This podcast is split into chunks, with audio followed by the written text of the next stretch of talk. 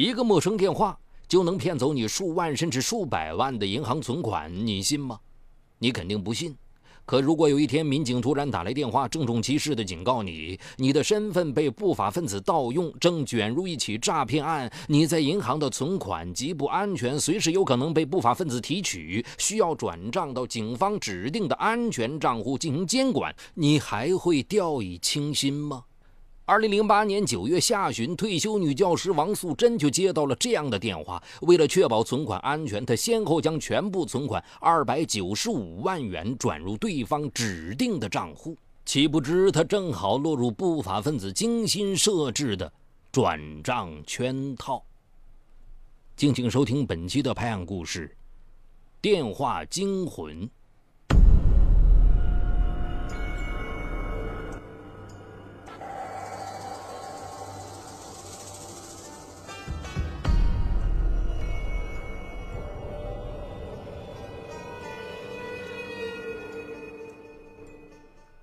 今年五十三岁的王素贞原是小学教师。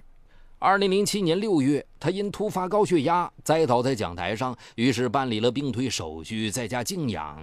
她的丈夫叶少国打理着生意红火的洗衣店，儿子叶浩在一家贸易公司上班。忙碌的父子俩很难回家一趟，王素贞孤身一人待在家，百无聊赖地打发时间。一天，王素贞正在上网。电话突然响了起来，王素贞一看来电显示号码是零零幺九，这是一个语音电话。尊敬的用户您好，您所使用的话机已经欠费。王素贞当即一愣，几天前才预交了二百元电话费，而且他很少打电话，怎么会欠费呢？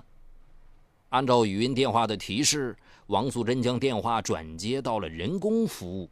很快传来一个温柔甜美的声音：“您好，这里是电信局，请问有什么需要提供服务的吗？”嗯，怎么转到了电信局？王素贞十分不解。是这样的，您开通的一部固定电话目前已经欠费三千五百元。啊？你们是不是搞错了？王素贞如坠五里云雾。然而，对方声称绝对不可能有错，还准确地报出了王素贞的姓名、身份证号码及家庭住址。对方怎么对自己的个人信息了解得如此清楚？王素贞正纳闷，对方又问：“王女士，您的个人信息，比如身份证复印件，有向外界透露过吗？”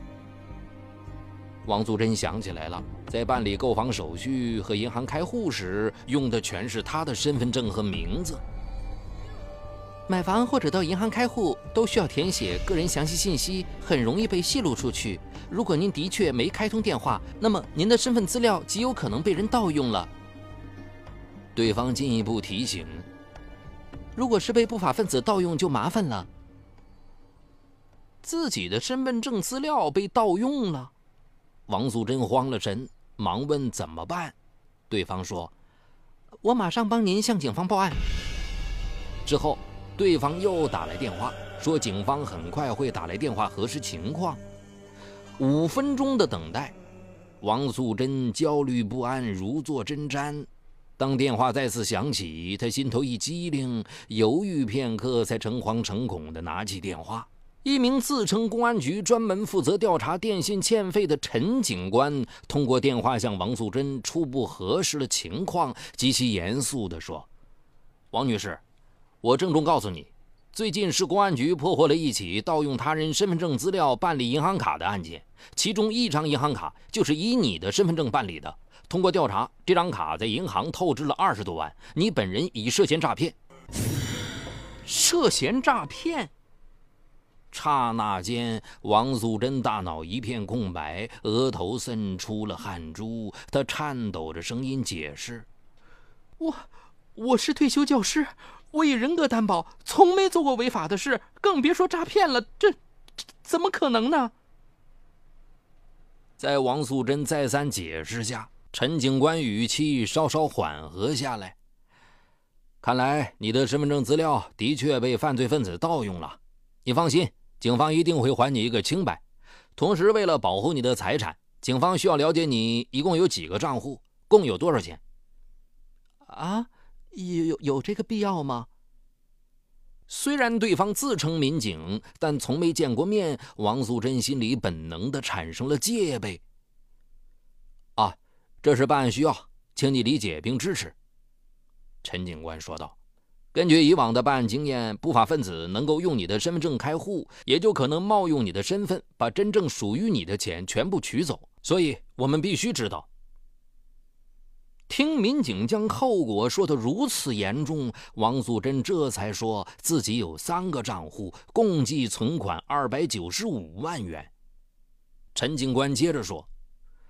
目前警方还不清楚你在银行的存款到底是你开的户，还是不法分子冒用你的名字开的户，所以你账户里的这些钱很不安全。王素贞一抹额头的汗珠，握着话筒的手指抖，心慌的问：“那该怎么办？”最好马上转到警方指定的安全账户上，暂时由警方监管，待案件查清楚之后再转回你的账户。这么大一笔钱，怎么能随随便便转入别人的账户呢？王素珍愣了愣，说道：“你让我考虑考虑吧。”王素贞多了一个心眼儿，她拨打幺幺四一查，陈警官打来的电话号码的确是市公安局的，她心里一下子踏实多了。考虑好了吗？几分钟后，陈警官再次打来电话。背景声音十分嘈杂，听到不时响起对讲机的呼叫声。王素贞对陈警官的身份不再怀疑，立即带着身份证和存折赶往银行。你千万不要关机，我们警方这边一直监控着。一路上，陈警官不断提醒王素贞。来到银行，王素贞开始操作自动柜员机，刚按了几个键，她突然停了下来。就这么把钱转出去，没凭没证的不说，自动柜员机还经常出故障，万一钱打了水漂怎么办？想到这儿，他马上停止操作，到柜台人工转账。银行要下班了，他只将一本存折中的二十五万元转了账。在回家途中，陈警官一再通过电话叮嘱王素贞：“这事儿关系到警方办机密，千万不能对任何人透露。”拖着疲惫的身体回到家，王素贞往沙发上一躺，长长吁了一口气，紧张到快要崩断的神经一下子松弛下来。第二天清晨醒来，王素贞突然感到有些不对劲儿，自己的身份证资料真的被人盗用了吗？到底有没有这样的事情啊？昨天太紧张了，他根本来不及想这些，于是。他赶紧找来报纸，然后又上网搜索，在看到犯罪分子用假身份证开办银行卡、恶意透支的报道后，他心里悬着的石头才落了地。下午两点，陈警官打来电话，告知王素贞二十五万元已转入警方的安全账户，又提醒他。近来不法分子十分猖獗，你的钱在你的账户里多停留一分钟，你就多一分钟危险。希望你尽快将余下的存款转入警方的账户。此时，王素贞已对陈警官深信不疑，马上前往银行，往对方账户里转入一百六十万元。九月二十七日一大早，王素贞又接到陈警官电话，由于南京发生了一起更大的案件。两个小时后，我将和检察院的人员前去办案，请你务必在一个小时内将余下的钱转来，交由警方监管。听到这个消息，王素贞连早饭也没来得及吃，就赶往银行。由于时间紧迫，这次他使用自动柜员机把余下的巨款都打过去了。在确认转账成功后，陈警官打来电话：“王女士，谢谢你的合作。”十天后，警方一定会将你的存款一分不少的退还给你，因为这是一起窝案，牵扯面太广，人太多。为了不走漏风声，在警方未将钱转入你的账户之前，你千万不能对任何人提起此事，包括你的家人，切记。王素贞满口答应，心里对这位负责的民警感激不尽。很快，十天过去，十月七日。是陈警官约定往王素贞账户里转钱的日子。一大早，王素贞便来到银行。从早晨九点开始，他一直守在自动柜员机前，不停地查询，连午饭都没顾得上吃。几十次查询下来，王素贞把指头摁得又酸又疼，可账户里竟然没转入一分钱。下午五点，发现账户仍旧没有进账时，王素贞慌了。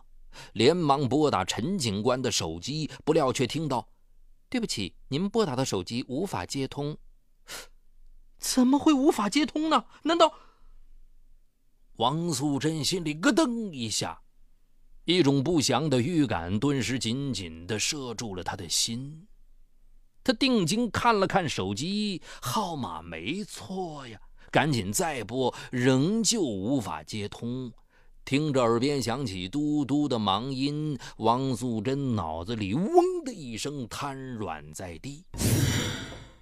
几分钟后，王素贞被好心人救醒，她定了定神，慌忙拨通丈夫的手机：“老叶啊，我们的存款可能被人骗了。”接到妻子的电话，叶少国火速赶回家，焦灼地问：“这究竟怎么回事啊？”王素贞讲述了事情的来龙去脉。你你，叶少国气得浑身战栗，胸口一阵阵的绞痛。你简直糊涂啊，愚蠢透顶！这么大的事，你为什么不和我商量啊？夫妇俩马上向警方报了案。在仔细分析案情之后，警方认为王素贞遇到的是一种新型的电话诈骗，立即成立专案组展开调查。听说家中近三百万元的存款一分不剩的被骗走，叶浩首先想到的是和女友何玲买房结婚的计划有可能泡汤。当晚，他心急火燎地赶回家中，一个劲儿地责怪母亲：“妈，你咋这么糊涂呢？我何玲的房子都看好了，我答应她过几天就买下来，然后再结婚。可现在拿什么去买房子？这婚还怎么结呀？”一面是丈夫的怒斥，一面是儿子的责怪，王素贞难过的如同万箭穿心，悔恨的泪水刷刷流下来了。报案后，王素贞把希望全部寄托在警方，希望警方能及早破案，追回自己被骗的二百九十五万元。为此，她几乎天天去询问案子侦破的进展情况，甚至晚上做梦都梦着案子破了，钱追回来了，儿子和丈夫也原谅她了。令王素贞欣喜的是，在深圳警方的全力侦破下，案件很快得以告破。专案组在调取王素贞的转账记录后，发现二百九十五万元被转入了八个银行卡账户上，之后又很快被转到另外一百多张卡中。转账当天，绝大部分钱已经被人提取。专案组调取了大量的录像资料以及相关交易记录进行侦查，但是从录像所见，大部分诈骗分子都伪装过了。专案组只好从涉案的一百多张卡的记录里寻找蛛丝马迹。经过细致认真的排查，民警在一张开户人为朱某的银行卡资料上发现了疑点。经过仔细辨认，朱某。跟某银行自动柜员机上取款的犯罪嫌疑人体态非常像。十月二十一日晚，在警方的配合下，专案组在某花园抓获朱某、洪某等五名犯罪嫌疑人，缴获赃款十一点三万元，作案手机十六部，作案银行卡近一百张，作案专用手提电脑一部，银行优盾三十七个。据朱某交代，该团伙还有三名成员在佛山作案。十一月六日凌晨，专案组在高速路口一举抓获该团伙另外三名犯罪嫌疑人杨某、李某、彭某。经审讯，该作案团伙对王素贞进行诈骗的犯罪事实供认不讳。十一月九日，得知案子成功侦破，二百九十五万元已追回近二百万元，王素贞喜极而泣，握着办案民警的手，感激不尽。欣喜之余，王素贞百思不得其解：犯罪分子怎么对我的个人信息知道的如此清楚呢？办案民警告诉他，此类诈骗团伙组织严密，分工明确，有专门套取个人信息的，有专门打电话进行诈骗的，有专门转账的。在进行诈骗之前，常以为某公司进行市场调查为名套取个人资料。经民警提醒，王素贞想起来了。大约两个月前，他曾接到过一家医疗保健品公司的调查电话，因为很想购买这种医疗保健品，他把自己详细的个人信息透露给对方了。王素贞感到匪夷所思的是，为什么犯罪分子打来的电话号码显示的却是公安局的号码呢？这就是不少人被骗的关键所在。办案民警拿出缴获的作案手提电脑，解释。犯罪分子使用了显号软件，这种软件能够在你的手机上显示任何地点的任何号码，包括公安局的、通信公司、银行的号码。民警打开显现软件，在模拟号码栏输入珠海市公安局的电话号码，在下方输入民警自己的手机号码。民警解释，这是基于网络平台的一个三方通话的原理。通过电脑实现网络电话的主叫，主叫到我的手机上，我一接通，这个系统会自动拨打你的手机，但在你的手机上显示的却是公安局的电话。随即，民警通过网络用自己的手机号码呼叫王素贞的手机，王素贞一看号码果然是公安局的，而非民警自己的，这令他瞠目结舌，这太不可思议，太可怕了。虽然大部分钱追回来了，儿子买房结婚也有了保障了，但每当回想起自己被骗的经历，王素贞就感到恍若噩梦一场。二零零八年九月，在接受采访时，他忧心忡忡地对记者说：“这种高科技的诈骗手段，如果不及时加以揭露，不知道要骗多少人呢？”较之以往很容易被识破的手机诈骗和短信诈骗。这里面提到的这种新型电话诈骗更具蒙蔽性、诱骗性，令人防不胜防。犯罪分子会在电话中营造公职人员办公的各种氛围，同时设计了各种复杂的语音程序，很容易让被害人在还没有理清头绪的时候就被挟制到这种骗术当中。不过，最令人啧舌的还在于，犯罪分子打过来的电话竟然显示为机关单位真实的电话号码。分析此案，我们不难发现此类电话诈骗的基本步骤：第一步，犯罪分子通常假冒电信等公用事业部门工作人员，致电被害人，称被害人的某固定电话拖欠大额话费，如被害人有疑问，可帮助联系或直接转接公安机关。第二步。所谓的公安民警告知被害人，其电话欠费是因身份资料被他人盗用所致，并进一步告知被害人，其资金账户极有可能已被犯罪分子侵入，如不及时采取措施，账户中的资金安全将难以保障。第三步，在骗取被害人的信任后，将所谓公安机关、检察机关的安全账户提供给被害人，诱骗被害人将钱转入犯罪分子指定的账户。怎样才能避免更多人上当受骗呢？警方提醒：一、接到语音电话要提高警惕，因为电信部门对用户欠费都是书面通知的；二、电信部门、银行、公安、检察院不可能在一个平台实现转接；三、公安机关没有提供过安全账户服务，警方对洗钱等违法行为都是当面调查而不回电话询问；四。受害人多为中老年人，接到类似电话后不要恐慌，应及时和家人联系或拨打幺幺零。